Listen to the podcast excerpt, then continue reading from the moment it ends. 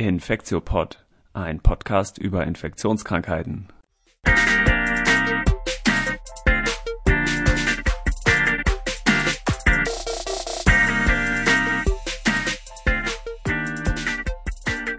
So, willkommen zur 45. Folge vom Infektiopod. Heute ist Mittwoch, der 27.01.2021 und heute soll es mal wieder um Impfungen und Covid-19 gehen. Mein Name ist Till Koch und ich begrüße wie immer Annette Hennigs. Hi Annette. Hallöchen. Außerdem dabei natürlich wieder Elena Terhalle. Hi Elena. Hallo. Wir strukturieren den Podcast ja immer so in vier Bereiche. Am Anfang wollen wir über Aktuelles sprechen. Da geht es heute um Colchicin, um AstraZeneca und nochmal einen Nachtrag zu den Mutationen. Das war das Thema beim letzten Mal gewesen. Im zweiten Bereich wollen wir dann auf Feedback und Mails von HörerInnen eingehen. Und im dritten Teil, dem Hauptteil, wollen wir wie gesagt um Impfungen und da vor allem um die neue ähm, Impfung von Johnson Johnson reden. Im vierten Teil, ganz zum Schluss, präsentieren wir dann so Fundstücke der Woche, die nicht immer unbedingt was mit Covid-19 zu tun haben. Meistens eigentlich nicht. Super, dann fangen wir mal mit dem ersten Bereich an. Ähm, was war das denn mit dem Colchicin? Ich habe diese Woche auf Twitter da auf jeden Fall einige, hat das wohl einige Wellen geschlagen. Ja, also ich fand das auch ganz interessant. Ich habe das auch auf Twitter mitbekommen und das, ich glaube, das habe ich gelesen kurz nachdem wir unseren letzten Podcast gemacht haben. Und letztes Mal haben wir ja auch über neue Medikamente gesprochen oder über Medikamente. Deswegen fand ich das auch ganz interessant und ähm, genau, das steht und gibt es unter Hashtag CallCorona. Und das ist die sogenannte Call-Corona-Studie, ähm, die jetzt erste Ergebnisse gezeigt hat. Das ist eine Studie, äh, die randomisiert, doppelblind, placebo-kontrolliert durchgeführt wird in mehreren Ländern, also in Kanada, in, ähm, in den USA, in Europa und Südamerika und auch Südafrika. Und das ist eine Studie, wo ähm, Colchicin verglichen wird ähm, zu Placebo. Und ähm, der primäre Endpunkt ist die Hospi Hospitalisation oder der ähm, Tod. Ähm, die Einschlusskriterien, das sind, ähm, sind Patienten über 40 Jahre, die den Nachweis von einer ähm, Infektion mit SARS-CoV-2 in den letzten 24 Stunden hatte. Dafür braucht man einen positiven PCR-Abstrich.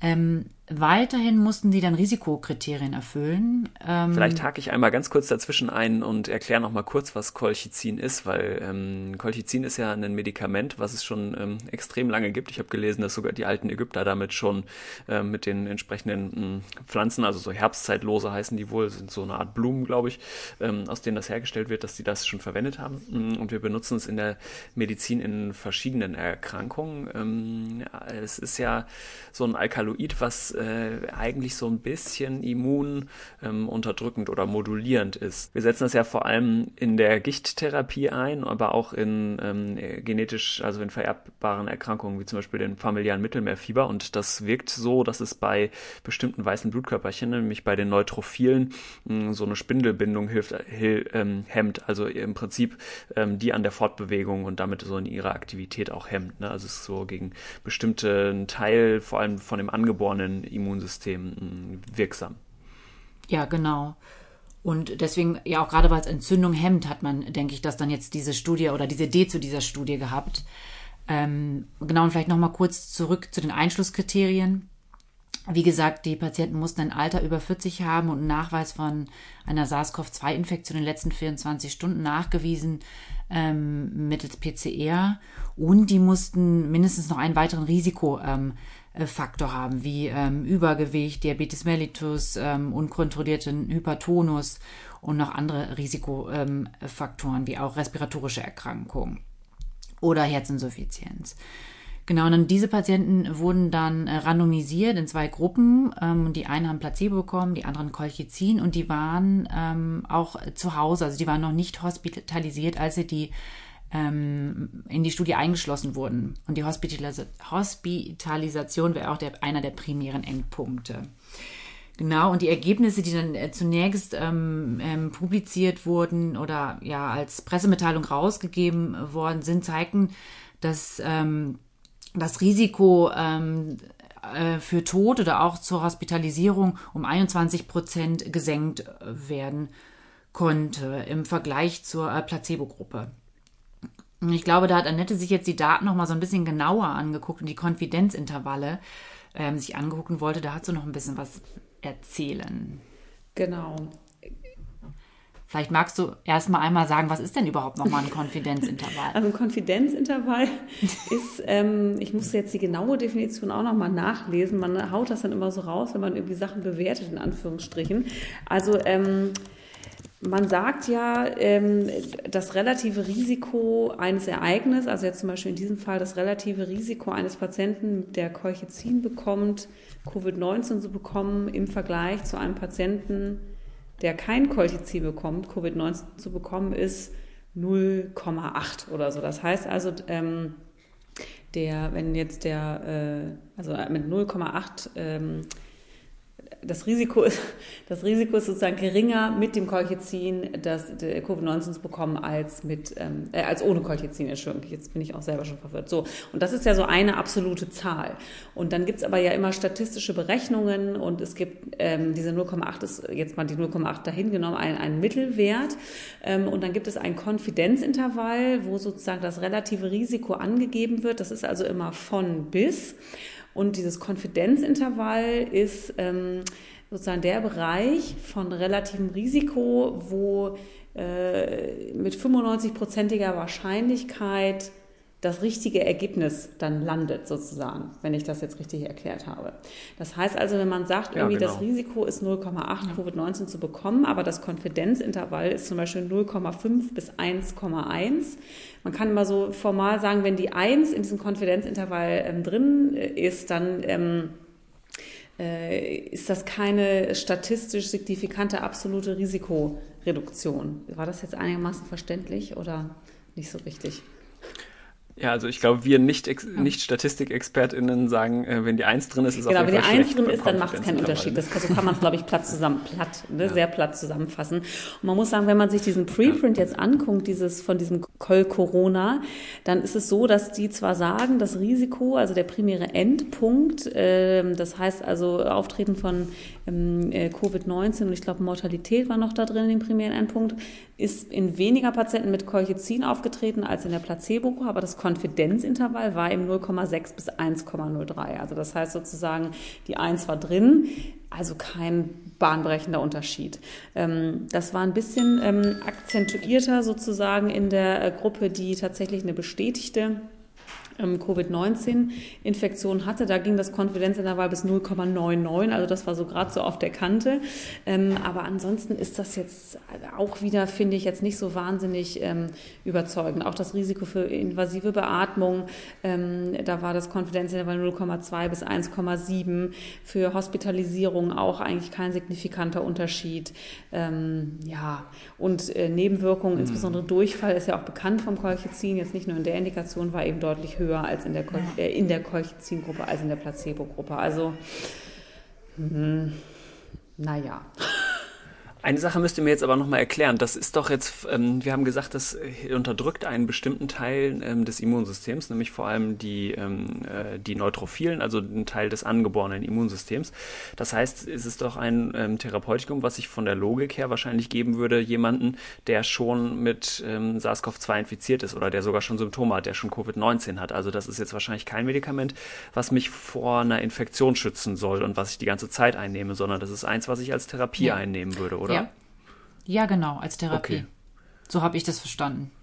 Also wurde es hier ja eingesetzt. Die haben sie auch eingeschlossen, ne? Also Leute, die schon einen Nachweis von einer SARS-CoV-2-Infektion ja. hatten. Ja, okay. Du, genau, es war eins der Einschlusskriterien. Genau, aber auch wieder früh. Ne? Also die okay. mussten sozusagen innerhalb von 24 ja. Stunden ähm, äh, diagnostiziert sein. Ja. Ja, das ist ja auch genau. interessant, weil, okay, das heißt, dann würde man vielleicht doch schon davon ausgehen, dass es auch einen äh, antiviralen Effekt eventuell hätte, das Colchicin, und nicht nur durch die gehemmten Neutrophilen da irgendwie einen Benefit hervorgerufen wird. Ach, ich weiß nicht, ob das, ja, pff, also, weiß, ich weiß es nicht, ob das, ob das mhm. Weil das halt so früh eingesetzt wurde, denkst du jetzt vom Zeitpunkt her. Ne? Genau, genau. Und nicht ja. erst später in der Erkrankungsphase. Ja. Und ich meine, das, ähm, das angeborene Immunsystem ist ja auch eins, was direkt am Anfang eigentlich der Infektion auch anspringt, weil es halt eben halt nicht trainiert werden muss und deswegen auch nicht erst aktiviert werden muss. Genau, mhm. und diese Neutrophilen sind ja auch der größte Teil der äh, weißen Blutkörperchen, also die sind wirklich in großen Massen vorhanden. Na gut, okay, aber das heißt, ähm, äh, würdet ihr das denn jetzt als vielversprechend bewerten oder muss, kann man auch nur sagen, ähm, wir wissen noch gar nichts und es müssen mehr Studien folgen? Also ich finde, das ist ja schon eine sehr gute Studie, muss man sagen. Ne? Also das, das sind, da sind viele Patienten eingeschlossen worden, die ist ähm, randomisiert und hat jetzt, ich finde, keine hm. überzeugenden Ergebnisse geliefert, muss, muss ich ganz ehrlich hm. sagen. Also ja. es ist ja immer gut, mehr Studien zu haben und ja. man hat es ja auch letzte Woche beim Tocilizumab gesehen, da gibt es Ergebnisse so und so rum, aber ich meine, wenn das jetzt... Ähm, das äh, super wirksame Medikament gesehen hätte, hätte man da einen deutlicheren Erfolg oder ein deutliches Ergebnis gehabt bei knapp 5000 Patienten, ehrlicherweise. Oder würde ich, würde ich mhm. jetzt so ja. sehen. Ja, die Pressemitteilung las ich halt etwas anders, weil da stand halt drin Reduced Deaths by 44%, mhm. also 44-prozentige Todesreduktion. Das äh, denkt man natürlich, okay, neue, neues Silver Bullet, aber ja. ja. Be besser als Dexamethason vom, von der Prozentzahl. Ja. nein, nein, das wollen wir hier nicht gesagt haben. Wir lassen nichts auf das Dexa kommen. Ja. Okay. Gut, aber das heißt, dass, da ist das letzte Wort noch nicht gesprochen, ne, glaube ich, beim Colchicin und ähm, zeigt sich mal wieder, dass man, glaube ich, diesen Pressemitteilungen nicht so äh, 100% Glauben schenken darf, sondern sich immer die Primärliteratur nochmal angucken muss. Ne? Ja, ich glaube ja. auch, das ist ja immer, ne, man sagt immer, wir brauchen die Daten, wir brauchen die Daten und dann, ähm, aber man braucht es einfach, man muss sich das einfach angucken, wie, wie qualitativ hochwertig diese Daten eben sind. Ne, man kann ja das alles immer so oder so interpretieren, ähm, aber ich, also wie gesagt, das finde ich jetzt den Riesenerfolg, ähm, gibt es jetzt nicht her. Ja. Ja, und das ist auch so ein Beispiel, wo ich, das ist jetzt ja ein Preprint, habt ihr ja auch gesagt, wo ich auf jeden Fall gerne ähm, das fertige Paper durch den Peer-Review-Prozess gelaufen ähm, sehen würde, bevor ich mir da eine endgültige Meinung ja, dazu bilde. Ne? Weil die sich dann ja auch wirklich die Primärdaten genau. angucken können. Ja.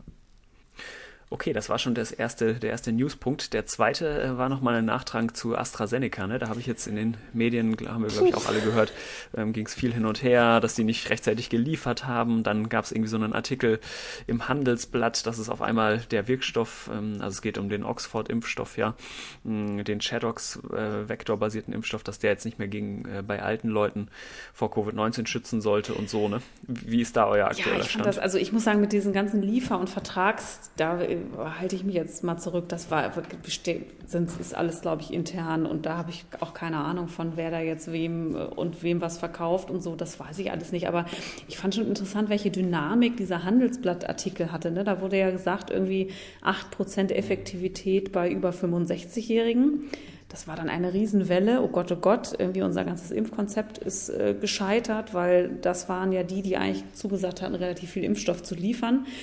Ähm, und dann muss man sagen, hat AstraZeneca ja auch relativ schnell gesagt, das ist totaler Quatsch. Und wenn man sich die, die äh, Publikation nochmal anguckt, ähm, die, äh, die im Lancet erschienen ist, also die Efficacy-Daten, da steht davon überhaupt null Komma nichts drin. Ne? Also was man sieht, ist, dass die initial angefangen haben ähm, zu rekrutieren nur bis 55 Jahre und dann erst später angefangen haben, die Älteren zu rekrutieren. Deswegen ist prozentual einfach deutlich, ja deutlich normal, weniger, ne, genau, so sind Studie. deutlich weniger ja.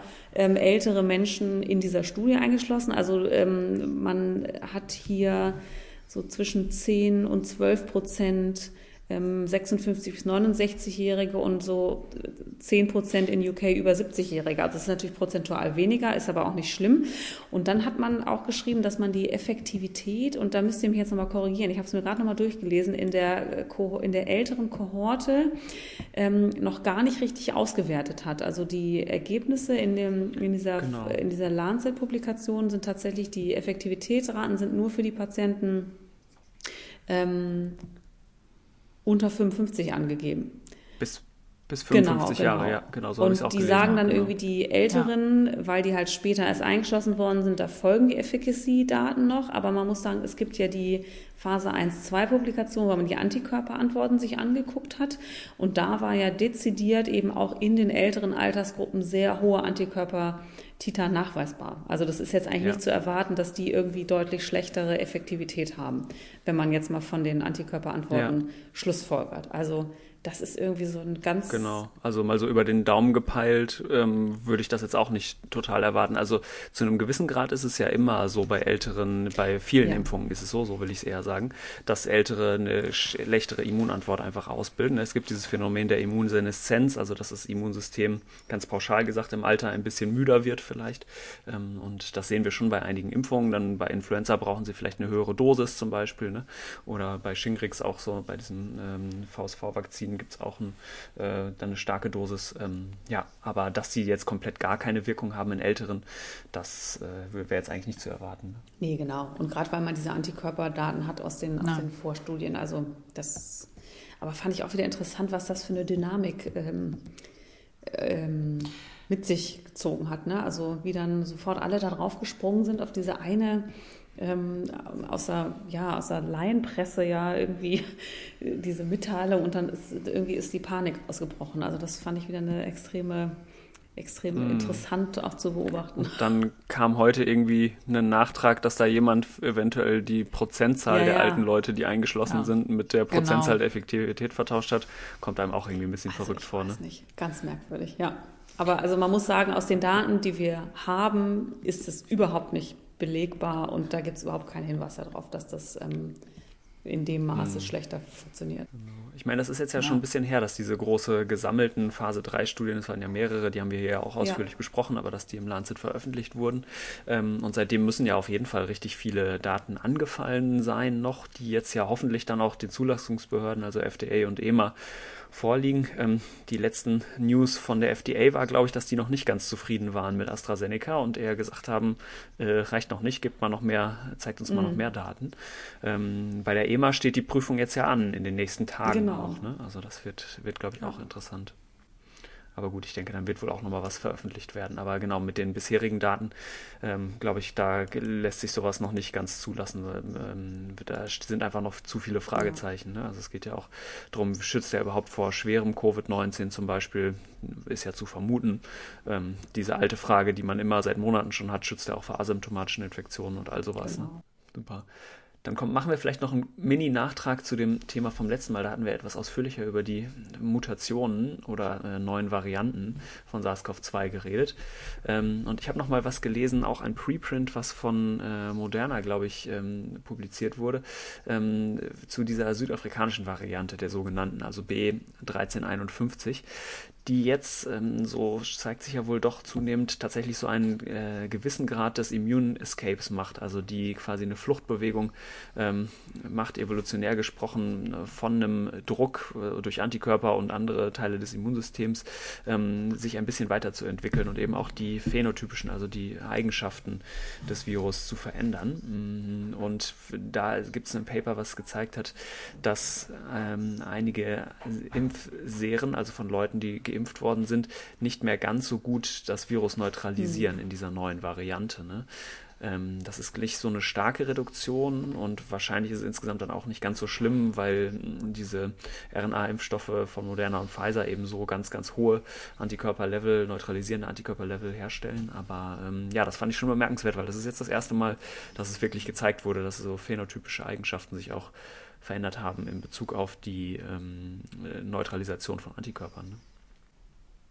Aber korrigiere mich, wenn ich das jetzt falsch verstanden habe. Ich habe den Preprint auch gelesen. Im Endeffekt geht es ja auch da nur dann um die, nur in Anführungszeichen, um die Antikörper, die die nach der Impfung ähm, entwickelt haben ja. äh, gegen den Virus. Ne? Also das kann man noch nicht gleichsetzen. Das ist wirklich auch bei den, eigentlich braucht man ja auch neue Phase 3 Studien, wo man das wieder dann im Patienten testet, ob das wirklich weniger Schutz hat, oder? Sie, ja. Sehe ich das richtig, ja, ne? Nee, absolut. Du meinst ja die äh, Immunzellen, also die T-Zellen vor allem, die ja auch genau. einen großen Teil im äh, Schutz spielen, ne? Ja.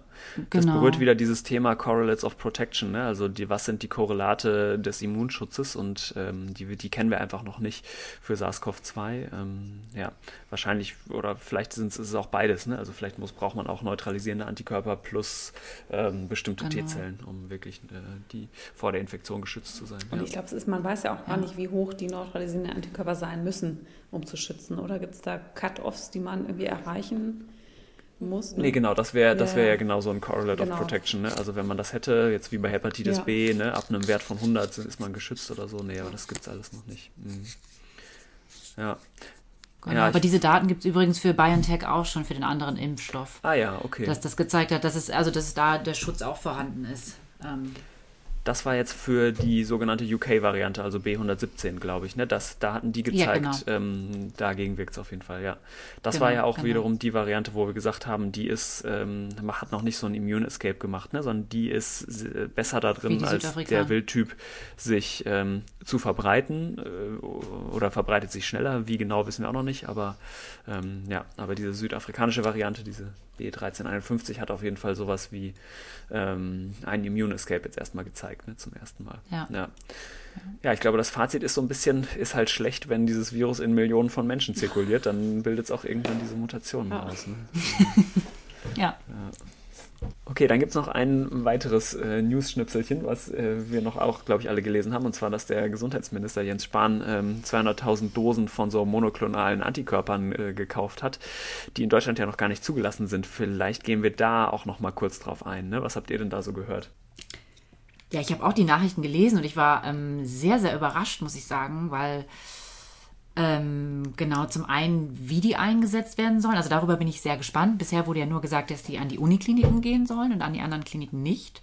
Und ich war überrascht, auch weil es gibt ja noch keine Zulassung. Auch von der EMA gibt es keine Zulassung. Ja, und ich finde, es kam doch dann sehr überraschend, dass jetzt so überstürzt auf einmal diese Antikörper ähm, gekauft werden. Vielleicht erklären wir noch mal kurz, was das ist, weil das läuft ja auch unter dem Stichwort äh, passive Immunisierung, also passive Impfung.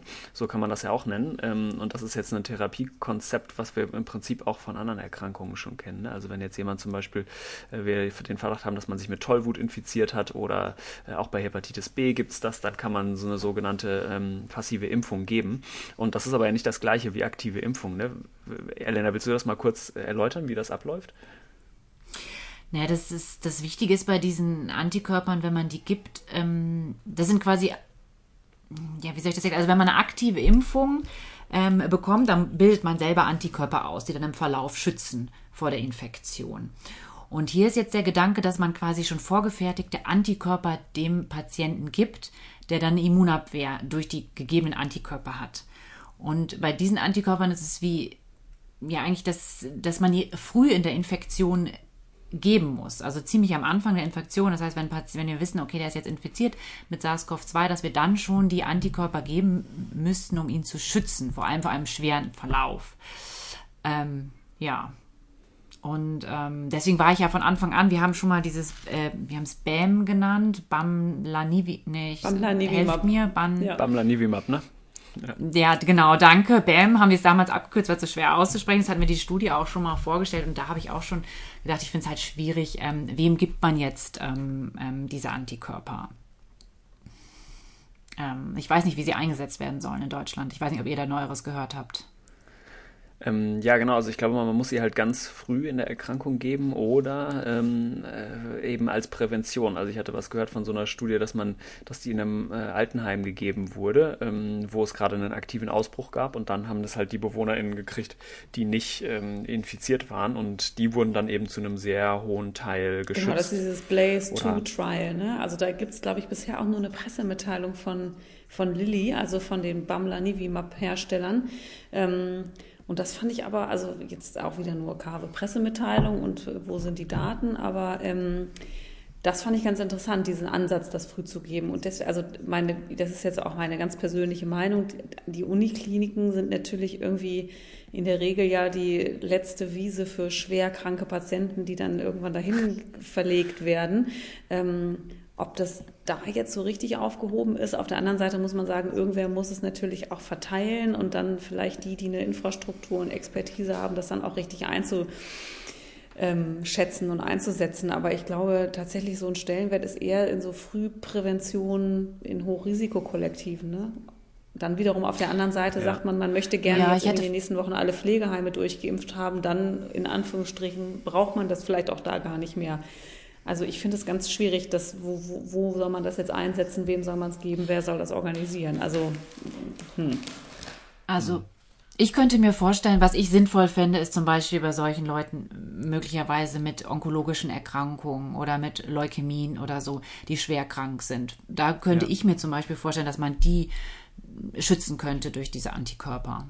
Ja, das heißt zum Beispiel auf einer onkologischen Station, wenn jetzt jemand Genau. K1-Kontakt ist und engen Kontakt zu dem Nachbarpatienten hatte, der dann ähm, vielleicht SARS-CoV-2 infiziert ist auf einmal jetzt, äh, dann genau könnte man das so jemandem geben. Ne?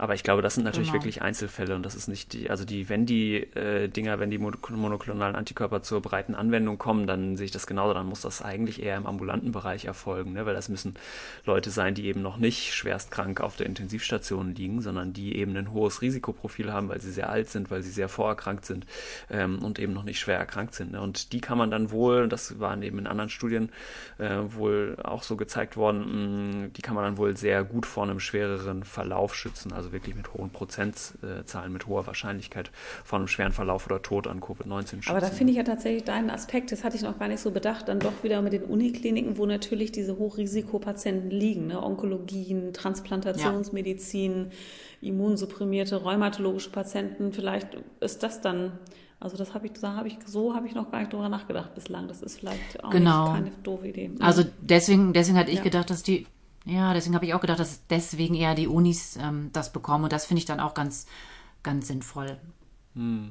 Also sicherlich gut, da ein neues Tool ähm, gerade eben so in so Extrembeispielen an der Hand zu haben. Aber ob man Mhm. damit jetzt die 200.000 Dosen in den nächsten Monaten los wird, weiß, weiß ich nicht.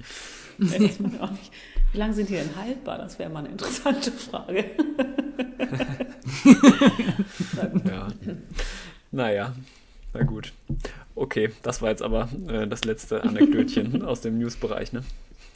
Genau. Gut, dann kommen wir noch kurz zu den Mails. Wir haben drei E-Mails bekommen von HörerInnen. Ähm, die erste Mail hatten wir bekommen schon vor über einer Woche von Jasmin Freischmidt. Ähm, sie selber ist äh, Influencerin, wie sie schreibt. Ich weiß gar nicht genau, was das heißt. Ich glaube, das heißt, dass man Leute mh, über Impfungen aufklärt, ne? was Ja, natürlich echt ja. cool ist. Oder was Ich ist würde auch, ich würde Influencerin? hätte das auch so interpretiert, ja. Ja, voll gut. Genau, die hatte nochmal wertvolle Anmerkungen gemacht. Also zum einen ähm, so Tipps, was, was helfen kann für Menschen in der Wissenschaftskommunikation, mh, das Risiko einzuordnen oder äh, so Größen einzuordnen, wenn es jetzt zum Beispiel um Impfungen geht. Und ähm, hat da äh, uns empfohlen, zum Beispiel mh, zu vergleichen, ob jetzt 40.000 Menschen in der Phase 3-Studie einzuschließen, ob das viel ist äh, oder ob das irgendwie normal ist. Ähm, genau, es ist nämlich sehr viel. In anderen Phase 3-Studien waren eher so um einen Faktor 10 vielleicht weniger, also eher sowas wie 3.000, 4.000 Leute eingeschlossen. Ähm, ja, und das würde ich auf jeden Fall nochmal mitnehmen. Das finde ich, äh, finde ich ganz gut. Ne? Und sie hat auch nochmal angeregt, andere ähm, Themen als Covid-19 zu behandeln. Ja. Okay. Und noch mal ganz kurz zu den, zu den äh, Personenzahlen in Phase 3 Studien. Also ich finde ja auch, dass diese Impfung jetzt so massiv ausgerollt wird. Es sind ja schon so viele Millionen Menschen jetzt geimpft worden mit diesem Impfstoff. Ne? Das ist ja, ist jetzt vielleicht ist keine Phase 3 Studie, aber das sind, ist ja, sind ja jetzt schon einfach noch viel, viel, viel mehr Leute, an denen das untersucht wird. Und äh, man sieht ja, Israel Ja. kann man ja vielleicht jetzt so als großes Phase 3 Projekt ansehen, wo jetzt tatsächlich man sieht, die Infektionszahlen gehen runter und so. Das ist schon ja sehr, ähm, sehr interessant. Obwohl jetzt gehen sie, glaube ich, gerade wieder hoch, weil da auch die Variante irgendwie wieder ist. Aber die, da gab es ja irgendwie, also auch diese, dieses riesen Rollout jetzt im, in, im, in der Postzulassung ist ja eine, was ganz Besonderes und gab es ja in dem Maße auch noch nicht vorher. Mhm. Ja, genau. Und ich meine, man sieht auch tatsächlich äh, Safety-Signale, die man vielleicht erst ähm, sieht, wenn viele Leute geimpft sind. Ich habe zum Beispiel bei den RNA-Impfstoffen nochmal ähm, gehört, dass auch ein äh, gewisser Teil der Probanden, äh, der Leute, die das bekommen haben, ähm, so eine Art allergische Reaktion an der Einstichstelle kriegen, aber sehr zeitverzögert, also nach so sieben bis zehn Impfstoff Tagen. vor allem, ne? War das, glaube ich, ja. Genau, der ist natürlich auch noch höher dosiert, aber wohl auch Mhm. ein bisschen bei Pfizer, genau. Ähm, Und das ist dann vielleicht so Handteller groß um die Einstichstelle rum, ist äh, gerötet, flächig meistens, meistens sogar ein bisschen erhaben, äh, juckt wohl ziemlich, ähm, genau, und geht aber von alleine weg. Man kann ein bisschen äh, Medikamente entweder draufschmieren oder einnehmen, ein bisschen Diclofenac und so weiter, aber ähm, genau, es scheint jetzt nicht schlimm zu sein, aber es ist zumindest ein Beispiel von einer Nebenwirkung, die wirklich dem Impfstoff zuzuschreiben ist und die man jetzt halt erst im Verlauf gesehen hat. Ne? Also es spricht jetzt überhaupt nicht gegen die Impfung, aber das ist so ein Beispiel dafür, dass, glaube ich, da alle sehr genau hingucken gerade. Ne? Super. Ja, die nächste Mail ähm, kam von Tovo Hohaus. Ähm, Nochmal eine Anmerkung zu dem Ivermectin. Mm, Die hat sich einfach gefreut, äh, dass wir darüber berichten und hat ge angeregt, ob man das jetzt vielleicht als Off-Label-Use nehmen würde. Ich glaube, da sind wir äh, im Infektiologiebereich immer sehr zurückhaltend. So Medikamente, die noch ähm, nicht keinen großen, keinen sehr validen Nachweis von Wirksamkeit haben, äh, off-label zu benutzen. Ähm, genau, da wäre ich persönlich jetzt noch zurückhaltend. Aber ich, aber es, wie ich beim letzten Mal auch schon gesagt habe, ich finde es auf jeden Fall ein spannendes Thema und äh, will da auch das weiter verfolgen ja. und dranbleiben. Und äh, dann gab es noch eine Mail von Wolfgang Ziemann zu PCR-Tests aus Speichel. Ähm, das hatten wir hier, glaube ich, auch schon mal das Thema, dass man durchaus auch Speichel nehmen kann und nicht unbedingt diese ganz unangenehmen Rachenabstriche äh, machen muss. Das ähm, sehe ich auch so, genau. Der hatte so ein paar Publikationen mitgeschickt. Ähm, genau, aber ich, das ist in den Publikationen, die ich dazu gelesen habe, schien das auch ein guter, ähm, eine gute Alternative zu sein. Mm, ich wundere mich auch so ein bisschen, dass es noch nicht flächendeckend da eingesetzt ist. Das weiß ich, da müsste man vielleicht doch nochmal dann die, die Mikrobiologen fragen, wie das in der, in der ähm, Hochdurchsatz äh, ähm, na, Untersuchung dann ist, ne? ob man, weil es gibt natürlich jetzt diese ganzen Maschinen, die für diese Swaps äh, geeignet sind, ob das einfach mehr Arbeit ist in der Aufarbeitung und deswegen vielleicht nicht flächendeckend stimmt. einsetzbar ist. Sowas könnte ich mir vielleicht vorstellen. Ja. Also angenehmer wäre es ja schon. Stimmt, ne? da hängt dann doch immer noch ja, mehr dran, als man sich das so als einfacher Kliniker vorstellen kann. Immer, ne? so der, Oder als äh, Proband, der mhm. da immer sich in das, ins Gehirn bohren lassen muss. Also more convenient ist es ja bestimmt auf jeden Fall und scheint ja nicht, äh, nicht schlechter zu sein. Aber vielleicht ist die Anwendung problematischer. Na gut, okay, soweit äh, zu dem Feedback, da können wir uns ja auch nochmal zu belesen. Dann kommen wir mal zum Hauptthema, oder? Was hatten wir jetzt heute nochmal für Hauptthema? Impfungen. Impfungen, genau. Und da gab es ja neue äh, Resultate, ähm, die sehr hochrangig in dem New England Journal of Medicine mal wieder, ich habe das Gefühl, da ist ungefähr die Hälfte der Paper, die wir lesen, raus, ähm, da aber auf jeden Fall erschienen ist. Und zwar geht es um den Impfstoff AD26.COV2.S. Schöner Name, wunderbar. Ähm, der von der Firma Johnson äh, Johnson oder genauer gesagt der Tochterfirma Janssen ähm, äh, jetzt ähm, genau diese Daten eben veröffentlicht wurden und von der wird er aber hergestellt von der Firma. Ne? Also es ist der der J&J Impfstoff mm, und das wird ja wahrscheinlich der vierte von den Forerunnern, die hier äh, sich um eine Zulassung bemühen. Mm, und diese Daten, die jetzt publiziert worden sind, sind aber von der Phase 1 bis 2. Das heißt, da geht es vor allem um die Sicherheit und auch um die Immunantwort so ein bisschen. Die wird sich auch da drin angeguckt. Ne? Der Grund, warum wir das jetzt schon mal so ausführlich besprechen wollen, ist aber, dass in den nächsten äh, Tagen bis wenigen Wochen wahrscheinlich die Daten von der Phase 3 Studie zu dem Impfstoff veröffentlicht werden. Und das wird nochmal sehr spannend. Ne? Vielleicht erkläre ich noch mal ganz kurz, was das für ein Ding ist eigentlich, dieses AD26. Genau, also äh, Adenovirus 26 ist halt so ein menschliches Adenovirus auch. Das ähm, ist, der ist ein rekombinantes Virus, also es ist künstlich quasi hergestellt und es ist äh, replikationsinkompetent, also es kann sich nicht im Menschen äh, vermehren, obwohl es eigentlich ein menschliches Virus ist, aber der genetische Code ist eben so, äh, so angepasst worden, dass es nicht mehr replikationsfähig ist, ähnlich wie auch der AstraZeneca-Impfstoff. Ne? Und ähm, bei den RNA-Impfstoffen ist es ja so, wir hatten auch mal gesagt, die unterscheiden sich nicht so groß. Ähm, die, da ist im Prinzip ist jetzt platt gesagt, aber mehr oder weniger das gleiche drin bei Pfizer und bei Moderna eigentlich. Ne? Das unterscheidet sich in der Dosierung. Bei diesen Vektorimpfstoffen ist es so, da die unterscheiden sich prinzipiell doller, weil man, das ist halt das, ein ganzes Virus, was man impft und da kann man mehr ähm, dran machen. Also man kann die sozusagen sehr unterschiedlich gestalten, äh, gerade diese rekombinanten äh, Viren. Ähm, das heißt, es kann schon sein, dass das von der Wirksamkeit dieses J&J-Impfstoff, dass der jetzt nochmal eine deutlich andere Wirksamkeit Wirksamkeit hat als der von Oxford und AstraZeneca. Das ist, ist zumindest denkbar. Ne?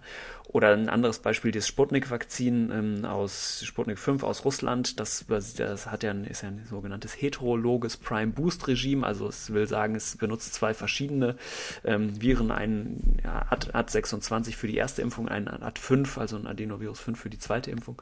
Ähm, und auch das hat ja schon ganz andere Effektivitätsdaten zum Beispiel gezeigt als jetzt ähm, das AstraZeneca-Vakzin. Ne? Aber ich glaube, deswegen sind viele ein bisschen gespannt darauf.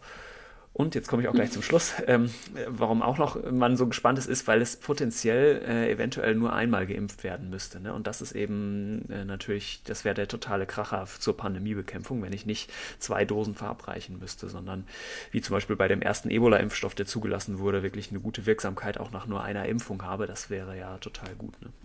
Ja, Mensch, jetzt hast du die Pointe schon vor, vorweggenommen. Ach, das war doch eigentlich, das war doch das Ergebnis.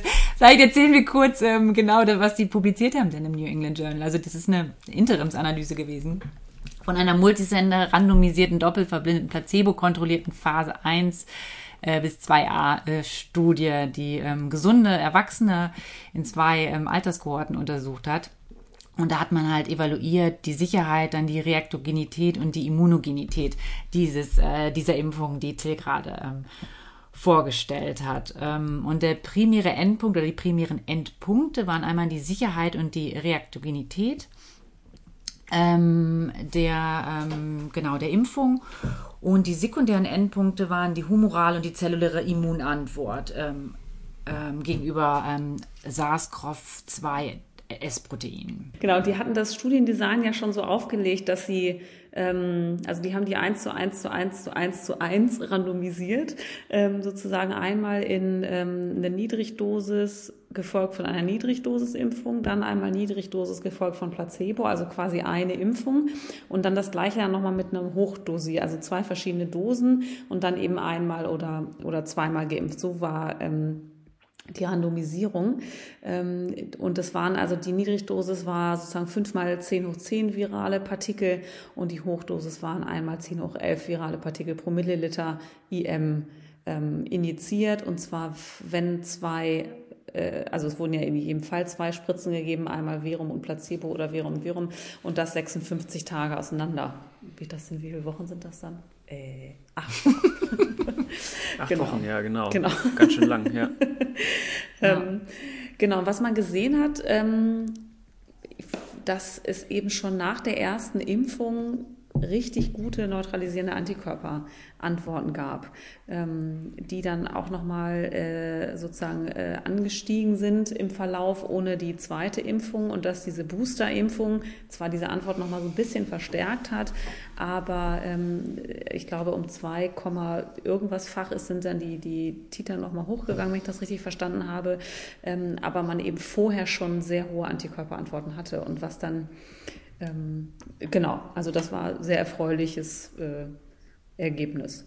Von den Nebenwirkungen muss man sagen, ist das so, ich will jetzt fast sagen, das Übliche, aber das war, also von, nicht Nebenwirkungen, von der Reaktogenität gab es eben wieder ähm, Fieber, Fatigue, Kopfschmerzen, Myalgien, ähm, die äh, interessanterweise nach der zweiten Dosis etwas weniger waren als nach der ersten, was ja ein Unterschied mhm. ist zu den RNA-Impfstoffen, wo das ja eigentlich umgekehrt war.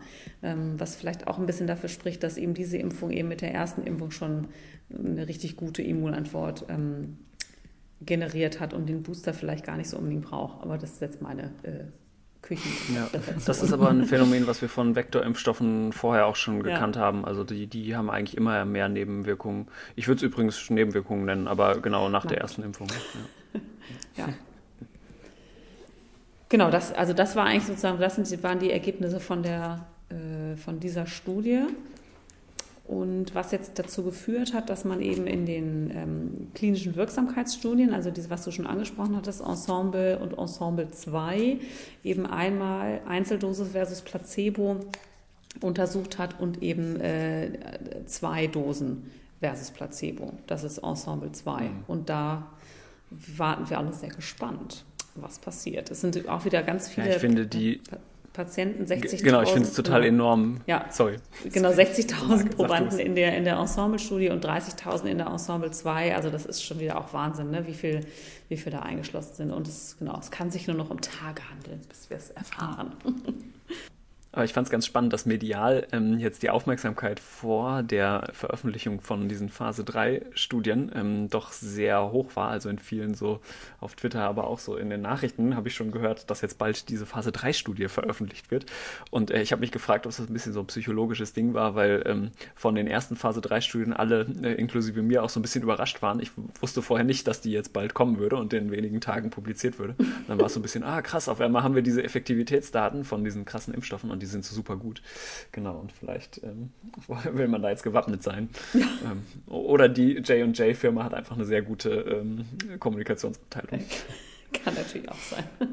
Naja, genau. Es gibt auf jeden Fall äh, ähm, total viele Sites, also ganz viele Krankenhäuser in vielen verschiedenen Ländern, die mitmachen. Und äh, genau, ein deutsches äh, Krankenhaus ist bei Ensemble 2, also bei der Studie, die die zwei Impfungen hintereinander untersucht, ähm, auch dabei. Das ist in München eine Klinik. Genau, und sonst halt vor allem in den USA, aber auch weltweit noch andere Kliniken. Ja. Da sind wir gespannt. Ich bin ja auch noch ähm, auf Novavax gespannt. Da habe ich allerdings noch nicht keine Ankündigung gehört, wann die ihr Vakzin ähm, veröffentlichen oder wann da die Phase 3-Studie, die auch schon läuft, erste Ergebnisse liefert. Nochmal zur Erinnerung, Novavax war ein Protein-Subunit-Vakzin. das ja, heißt, das ist nochmal ja. eine ganz andere Technologie. Also nicht RNA, nicht vektorbasiert, sondern äh, das ist jetzt ein, eine Impfung, die ähm, tatsächlich das ganze Protein oder Teile zumindest von dem ganzen Spike-Protein impft. Und das waren mh, die Studien, die, die, das war die Impfung, die in den Studien zu Phase 1 und 2 eigentlich die höchsten Antikörper Antworten gezeigt hat. Also da bin ich auch nochmal ein bisschen auf die Effektivität ja. gespannt. Ne? Ah, und die haben noch was anderes Besonderes. Die, die haben nämlich nicht nur Teile vom Spike-Protein, sondern auch noch vom Matrix-Protein mit drin. Und damit sind sie wirklich die fast die einzigen ähm, von diesen Impfstoffen, die so weit fort sind, die noch was anderes als das Spike-Protein mit drin haben.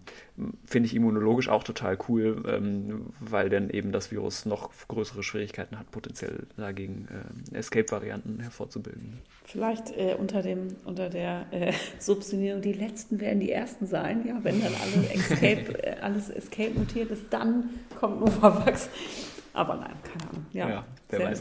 Sehr nein, genau, ja. es bleibt auf jeden Fall spannend. Auf jeden Fall, ja. Der, die Impfnews. Und man sieht ja, also ich finde, das ist so ein bisschen, also ich glaube, das ist ja, das war ja auch alles so gehypt mit diesen Impfungen und jetzt kommt so ein Dämpfer nach dem anderen, Lieferschwierigkeiten hier und da und da sieht man doch mal wieder, dass es echt gut ist, dass man viele verschiedene ähm, Kandidaten einfach hat. Ne? Wenn man jetzt sozusagen alles auf eine Karte gesetzt hätte und es wäre, hätte nicht funktioniert, dann wären wir jetzt natürlich ganz schön angeschmiert. Also insofern, auch ich glaube, wenn man jetzt nicht der Erste war, alle haben so ähm, Pfizer zugejubelt, auch völlig zu Recht, muss man sagen. Aber ähm, ich glaube, die anderen sind überhaupt nicht abgeschrieben jetzt oder so, weil sie ein bisschen später dran sind. Also wir brauchen die ja eigentlich, muss man sagen, alle. alle Impfstoffe. Ja. ja. Ja, ich glaube, dann haben wir es äh, heute mal etwas kürzer geschafft als, ähm, als sonst. Ich fand es aber sehr äh, comprehensive, muss ich sagen. Und dann kommen wir zum krönenden Abschluss, würde ich sagen, mal wieder zu den Fundstücken der Woche. Ähm, Elena, willst du ich gleich fang, anfangen? Ja, ich fange an. Ähm, ich bringe diesmal auch wieder was nicht-medizinisches mit, ähm, und zwar ein Podcast, ähm, der heißt Apokalypse und Filterkaffee. Vielleicht kennt ihn auch jemand von euch. Der kommt montags, mittwochs und freitags nee. und es ist so er sagt auch immer das News Omelette. Das sind die News ähm, quasi, aber auch so ein bisschen, ähm, ja, auch mit Humor und einfach immer witzig dargestellt. Und ich höre das ganz gerne auf dem Weg zur Arbeit morgens einfach auch und komme dann häufig auch mit guter Laune bei der Arbeit an. Und cool. genau, das kann ich einmal empfehlen. Das heißt so allgemeine News, das Nachrichten im Prinzip, oder? Anzugucken. Ja, das sind ähm, ganz, die ganz normalen News. Also alle News, die so in den Nachrichten ähm, vorkommen, inklusive, inklusive was gerade viel diskutiert wird, ist Clubhouse. Ähm, ich weiß nicht, ob ja. ihr davon schon gehört habt. Genau. Kommt man auf Aber Twitter nicht dran vorbei, glaube ich. Ja. Genau, ich kann es ich empfehlen. Es macht schon. Ähm, cool, ja, höre ich mir auf jeden Fall mal an. Ja. ja. Annette, ja. was hast du denn? Ja, ich, heute habe ich auch was nicht-medizinisches. Hip Hip Hurra. Und zwar ist das ein Buch. Ähm, das heißt, Eure Heimat ist unser Albtraum. Das ist so ein ähm, Essay Sammlung sozusagen und Herausgeber ist Fatma Aydemir und Hengame Yagobi Farah. Ähm, und da sind ganz verschiedene Beiträge drin von Menschen in Deutschland, die aus verschiedenen Gründen irgendwie anders sind, anders aussehen oder Migranten oder äh, Geschlechtsidentitäten haben, die nicht so ins übliche Bild passen, die dann eben ähm, dieses Gefühl von wir versus anderen ähm, ganz stark eben zu spüren bekommen. Und ich finde es also erstens, ich bin ja so ein Freund von so Essay-Sammlungen, weil das nicht immer, dann, das ist dann nicht immer so lang zu lesen, sondern das sind so in sich abgeschlossene Essays einfach, die man so zwischendurch auch mal ganz gut lesen kann. Das ist extrem interessant, einfach aus vielen verschiedenen Blickwinkeln nochmal zu sehen, ähm, was für Probleme es eben auch hier gibt und aus unterschiedlichen Gründen ähm, dieses anders versus voll cool versus wir ich, oder so. Also ich habe das sehr, auch sehr zu spannend. Weihnachten geschenkt bekommen und ich lese das auch gerade. Ich finde es auch äh, ja. voll gut. Ich ah, habe so ja, die ersten ja. vier, fünf oder so bis jetzt gelesen und ja, mh, genau, mhm. finde ich auch voll gut. Ja, ich habe tatsächlich auch schon davon gehört, aber ich habe es noch nicht gelesen. Ja, das Cover ist total cool gemacht, weil da so. Ähm genau, also eure und unser ist, ist ähm, nur so, ähm, wie sagt man das, geprägt, ne? Und, man, und in Schwarz sieht man nur Heimat ist Albtraum. Also das, genau. ist, das ist cool, ja. Geschickt gemacht, ja. Und was hast du mitgebracht? Genau, ich habe auch einen medizinischen Podcast äh, wieder. Äh, This Week in Evolution heißt der, Twivo. Der ist auch von dem Vincent Jack Yellow gemacht, der auch Twiff macht. Ähm, und ich fand den ganz cool, weil sich der, ähm, der erscheint nicht ganz so häufig, so alle paar Wochen mal. Ähm, und der, da geht so um Virusevolution vor allem. Und das ist ein Bereich, von dem ich echt überhaupt keine Ahnung habe, was ich aber total spannend finde und was wirklich jetzt gerade ähm, in Bezug auf diese neuen Varianten auch nochmal ähm, ganz interessant ist. Und die haben einfach einen, einen coolen Blick drauf ähm, und genau diskutieren nur zu zweit ähm, immer so die äh, Neuigkeiten auf dem Bereich der Virusevolution. Auch ganz spannend. Super, das verlinken wir alles wieder. Ähm, und wenn ihr Fragen oder Anmerkungen habt, dann schreibt doch gerne an info.infektiopod.de oder auch an ähm, infektiopod auf Twitter. Super, dann hören wir uns nächste Woche wieder, ne? Das machen wir. Genau. Bis genau. dann. Bis dann. Ciao. Tschüss. Bis dann. Tschüss.